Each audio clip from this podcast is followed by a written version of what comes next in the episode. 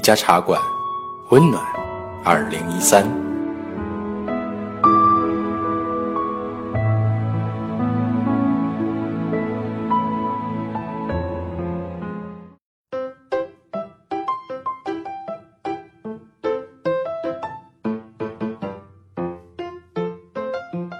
好的，又一期呢一家茶馆的节目如期而至了。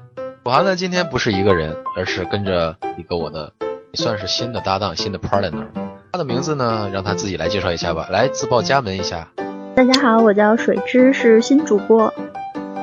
好，水之啊，这个名字是哪个水哪个之呢？跟大家介绍一下。啊，水是泉水的水，之是山之的之，啊，树枝的枝。大家好，我你为什么要起这样一个名字？有水有木啊，挺好的呀。你五行缺这两个是不是？我五行不缺这两个，但是我觉得五行里边没有水没有木是一个很缺的一个东西，就很干燥的一个，嗯，就这样。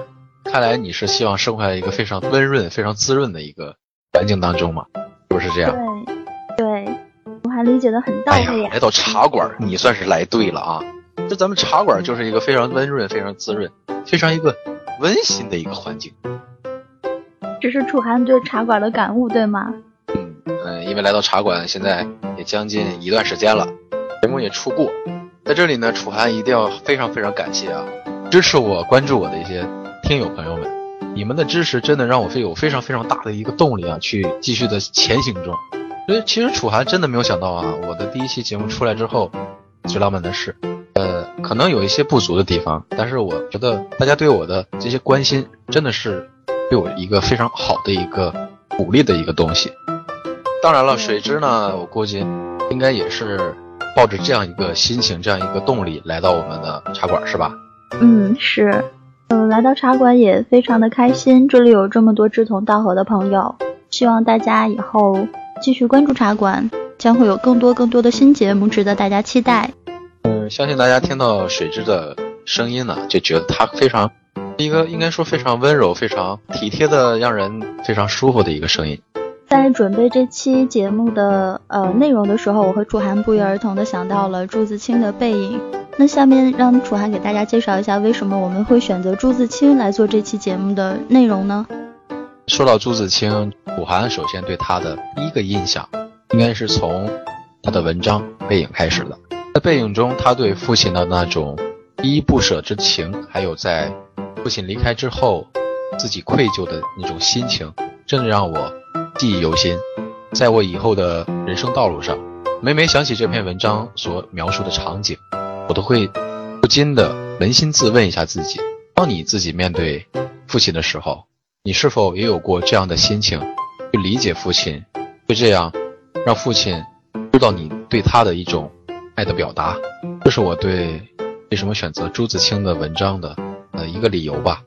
对，就像楚涵说的，朱自清的背影是很多很多人对父亲父亲之爱的一种那种坚韧、那种隐忍的一种直观的表述。那朱自清还有另一篇文章是《荷塘月色》，可能很多人觉得他只是单纯的描写了一些景色，把朱自清本人的一些抑郁之情添加到了他这篇文章当中。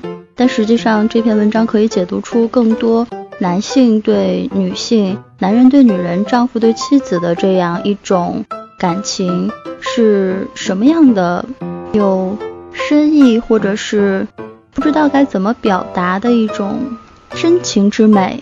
在荷塘中表达这种对妻儿、对妻子、对孩子那种爱恋之情，就是在他游览过荷塘附近后。由打心底中体现出的一种，他内心最深处的一种诠释吧。嗯，对，楚涵说的特别的简单明了，但是让我们了解了这期节目的主题。那我们下面进入节目的正文。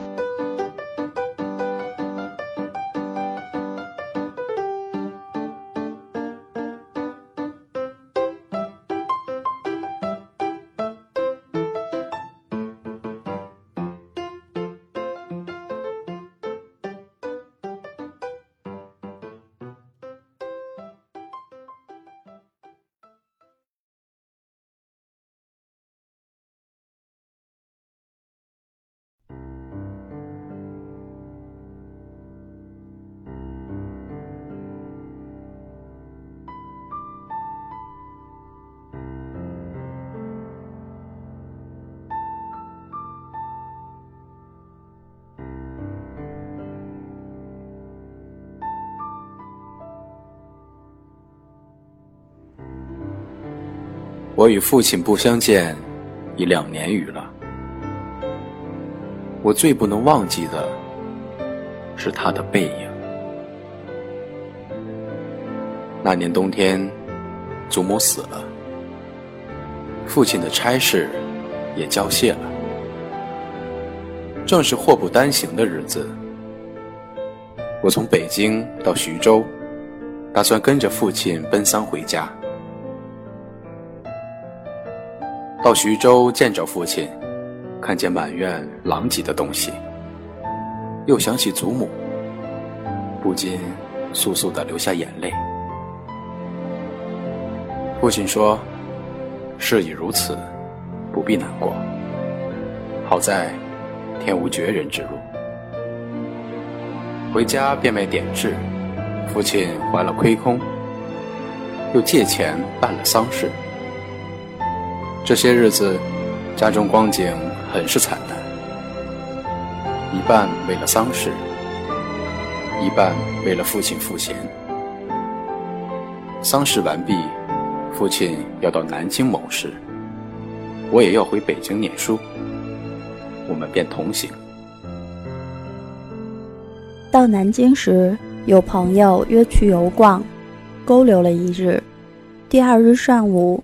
便须渡江到浦口，下午上车北去。父亲因为事忙，本已说定不送我，叫旅馆里一个熟识的茶房陪我同去。他再三嘱咐茶房甚是仔细，但他终于不放心，怕茶房不妥帖，多踌躇了一会儿。其实我那年已二十岁，北京已来往过两三次，是没有什么要紧的了。他踌躇了一会儿，终于决定还是自己送我去。我三两劝他不必去，他只说不要紧，他们去不好。我们过了江，进了车站，我买票，他忙着照看行李。行李太多了，得向脚夫写些小费才可过去。他便又忙着和他们讲价钱。我那时真是聪明过分，总觉他说话不大漂亮，非自己插嘴不可。但他终于讲定了价钱，就送我上车。他给我拣定了靠车门的一张椅子，我将他给我做的紫毛大衣铺好座位。他嘱我路上小心，夜里警醒些，不要受凉。又嘱托茶房好好照应我，我心里暗笑他的愚。他们只认得钱，托他们只是白托。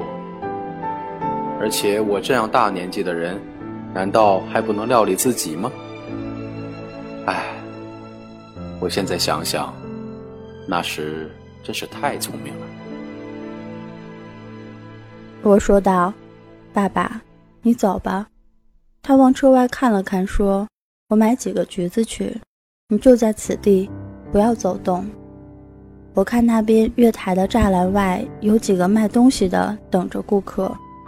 走到那边月台，需穿过铁道，需跳下去，又爬上去。父亲是一个胖子，走过去自然要费事些。我本来要去的，他不肯，只好让他去。”我看见他戴着黑布小帽，穿着黑布大马褂，身青布棉袍，蹒跚地走到铁道边，慢慢探身下去，尚不大难。可是他穿过铁道，要爬上那边月台，就不容易了。他用两手攀着上面，两脚在向上缩，他肥胖的身子向左微倾。显出努力的样子。这时，我看见他的背影，我的泪很快的流下来了。我赶紧拭干了泪，怕他看见，也怕别人看见。我在向外看时，他已抱了朱红的橘子往回走了。过铁道时，他先将橘子散放在地上。自己慢慢爬下，再抱起橘子走。到这边时，我赶紧去搀他。他和我走到车上，将橘子一股脑的放在我的皮大衣上，于是扑扑身上的泥土，心里很轻松似的。过一会儿说：“我走了，到那边来信。”我望着他走出去，他走了几步。回过头看见我，说：“进去吧，里边没人。”等他的背影混入来来往往的人里，再也找不着了。我便进来坐下，我的眼泪又来了。近几年来，父亲和我都是东奔西走，家中光景是一日不如一日。他少年出外谋生，独立支持，做了许多大事。哪知老境却如此颓唐。他触目伤怀，自然情不能自已，情欲之中，自然要发之于外。家庭琐屑便往往触他之怒。他待我渐渐不同往日，但最近两年的不见，他终于忘却我的不好。只是惦记着，惦记着我的儿子。我北来后，他写了一封信给我，信中说道：“我身体平安，唯膀子疼痛厉害，举箸提笔诸多不便，大约大去之期不远矣。”我读到此处，在晶莹的泪光中，又看见那肥胖的。青布棉袍、黑布马褂的背影，唉，我不知何时再能与他相见。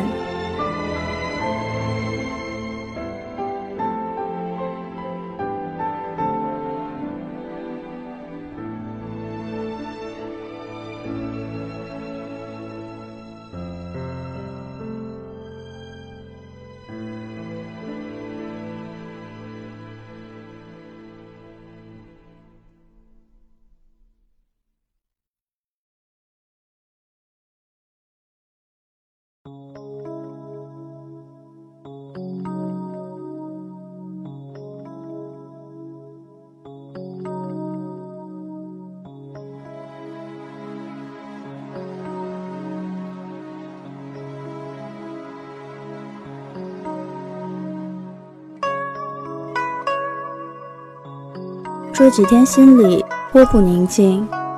今晚在院子里坐着乘凉，忽然想起日日走过的荷塘，在这满月的光里，总该有另一番样子吧。月亮渐渐地升高了，墙外马路上孩子们的欢笑已经听不见了。七在屋里拍着润儿，迷迷糊糊地哼着眠歌。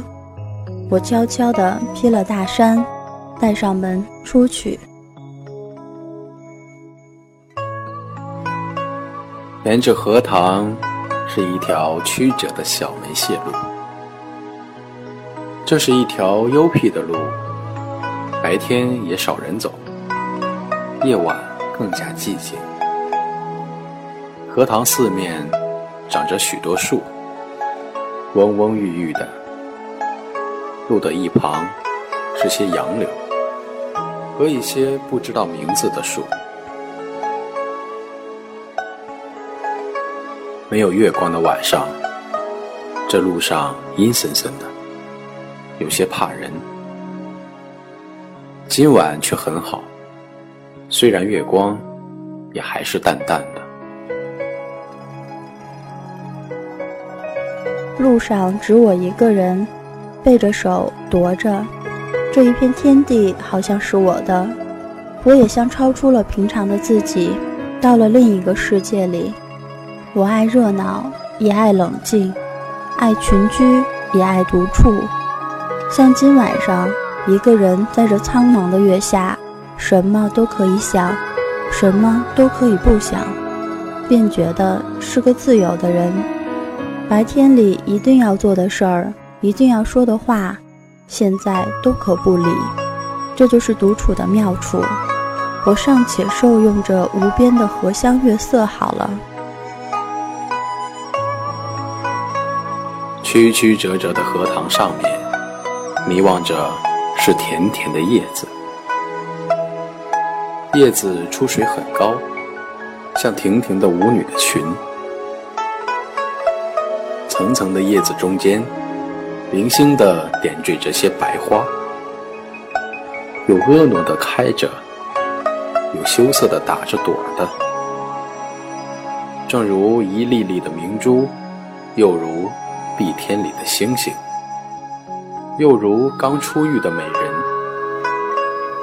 微风过处，送来缕缕清香，仿佛远处高楼上迷望着歌声似的。这时候，叶子与花也有一些颤动。像闪电般，霎时传过荷塘的那边去了。叶子本是肩并肩密密的挨着，这便宛然有了一道泥壁的波痕。叶子底下是脉脉的水流，遮住了，不能见一些颜色，而叶子却更见风致了。月光如流水一般，静静地泻在这一片叶子和花上。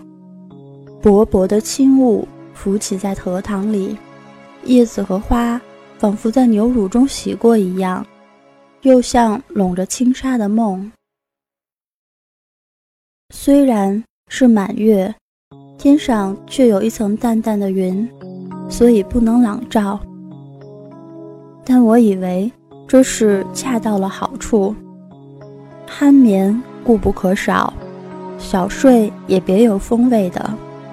月光是隔了树照过来的，高处丛生的灌木落下参差的斑驳的黑影，又像是画在荷叶上。塘中的月色并不均匀，但光与影有着和谐的旋律，如梵阿岭上奏着的名曲。荷塘的四面，远远近近，高高低低的都是树，而杨柳最多。这些树将一片荷塘重重围住，只在小路一旁，露着几段空隙，像是特为月光留下的。树色一列是阴阴的，乍看像一团烟雾。但杨柳的风姿便在烟雾里也辨得出，树梢上隐隐约约的是一带远山，只有些大意罢了。树缝里也露着一两点路灯光，没精打采的，是可睡人的眼。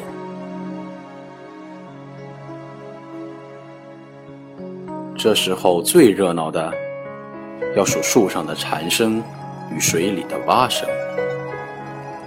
但热闹的是他们的，我什么也没有。忽然想起采莲的事情来了。采莲是江南的旧俗，似乎很早就有，而六朝时为盛。从诗歌里可以约略知道。采莲的是少年的女子，他们是荡着小船，唱着艳歌去的。采莲人不用说很多，还有看采莲的人。那是一个热闹的季节，也是一个风流的季节。梁元帝《采莲赋》里说得好：“于是妖童元女，荡舟心画，一鸟首徐回，兼传语悲。”赵将移而早贵，船欲动而平开，而其纤腰束素，千言固步。夏始春余，叶嫩花初，恐沾裳而浅笑，为清船而敛居。可可见当时嬉戏的光景了。这真是有趣的事。可惜我们现在早已无福消受了。于是，又记起《西洲曲》里的句子：“采莲南塘秋，莲花过人头。低头弄莲子，莲子清如水。”今晚若有采莲人，这儿的莲花也算得过人头了。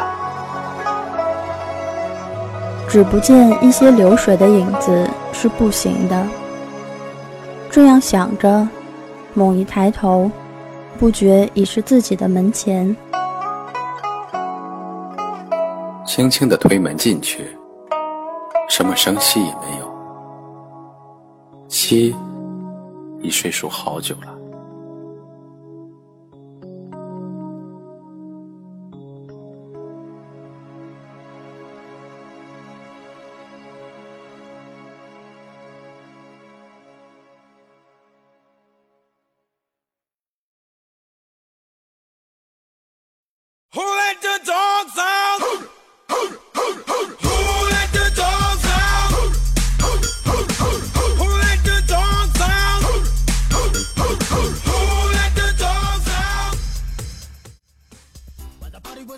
楚涵，哎，那你高中时候记忆最深的语文课文有吗？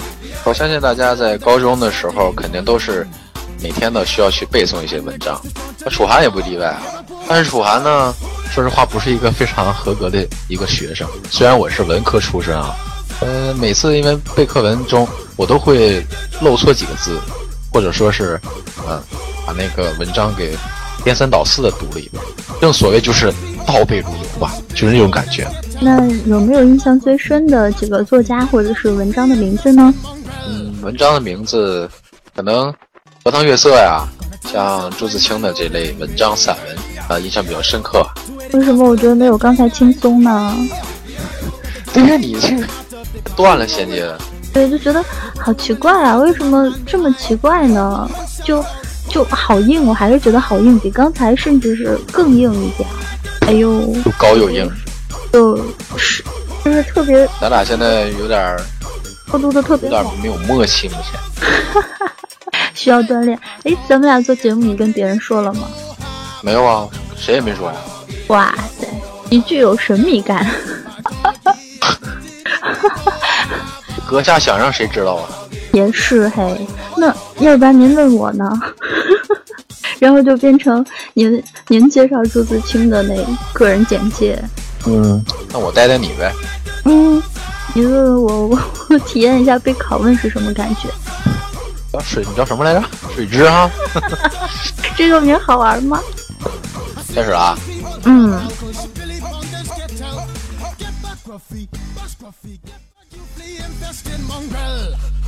Well, if I am a dog, the party is on. I gotta get my groove on, got my mind, I'm gone. Do you see the rays coming from my eye? Walking to the prison, Digimon just breaking them down. Me and my white talk, short, dealing, can't see color. Any caliber, do I think I knew that's why they call me Pitbull. Cause I'm the man of the land with it to me to do. 啊，是这样啊。相信大家听到水之的声音呢，就觉得他非常一个应该说非常温柔、非常体贴的一个。怎么说？体贴的，让人非常舒服的一个声音。我我们俩什么时候能到正题呀？你就你就往下说吧呀！我我姐。哎呀，我要憋不住笑了，我要笑死了！别笑别笑，我往下剪。憋憋憋不住呀！而且这互相吹捧有意思吗？没意思。没意思，我都快憋死了，在这憋笑。您您赶紧问吧，往正题上走。嗯，好，好，Go Go Go！我很辛苦啊，孩子，别擦鼻涕，再吸回去，营养啊，流水不流外人田。好，咱们闲言少叙啊，今嗯，好，咱们闲言少叙，今天进入咱们的正题啊。今天咱们正题呢，就是要给大家带来两篇文章，分别是来自朱自清的《背影》和《荷塘月色》。大家都知道朱自清这。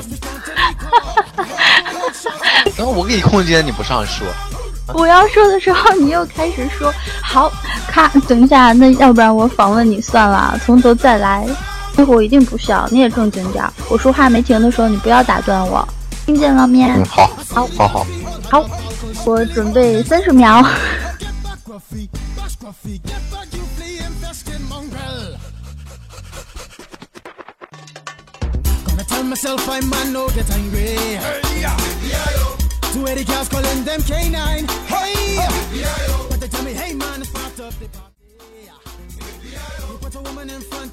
朱自清是现代著名的散文家、诗人、学者，也是民主战士。有他的散文朴素缜密，语言洗练，有有很强的那种感情的共鸣感。相信大家对他的文章读过，肯定是有很深的那种感情印象。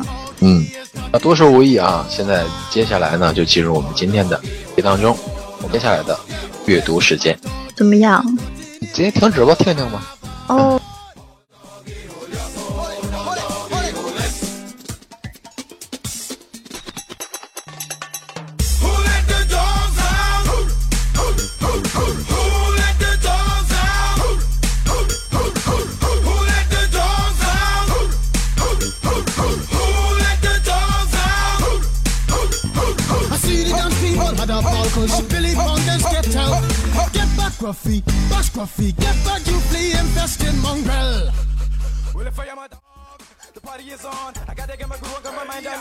然出现一个男人男人的声音，我都吓一跳。就是一不小心把遥控器给开了。好吧。嗯，行，那我从自我介绍开始吗？嗯，说吧。Hello，大家好，我是新主播水之。没有听清楚，你再来一遍。好了啊，我们水之的这个特质呢，大家已经听到了，就是他的笑点非常低啊。刚才听到他那个非常如此之低的笑声呢，就是他的笑点低了啊。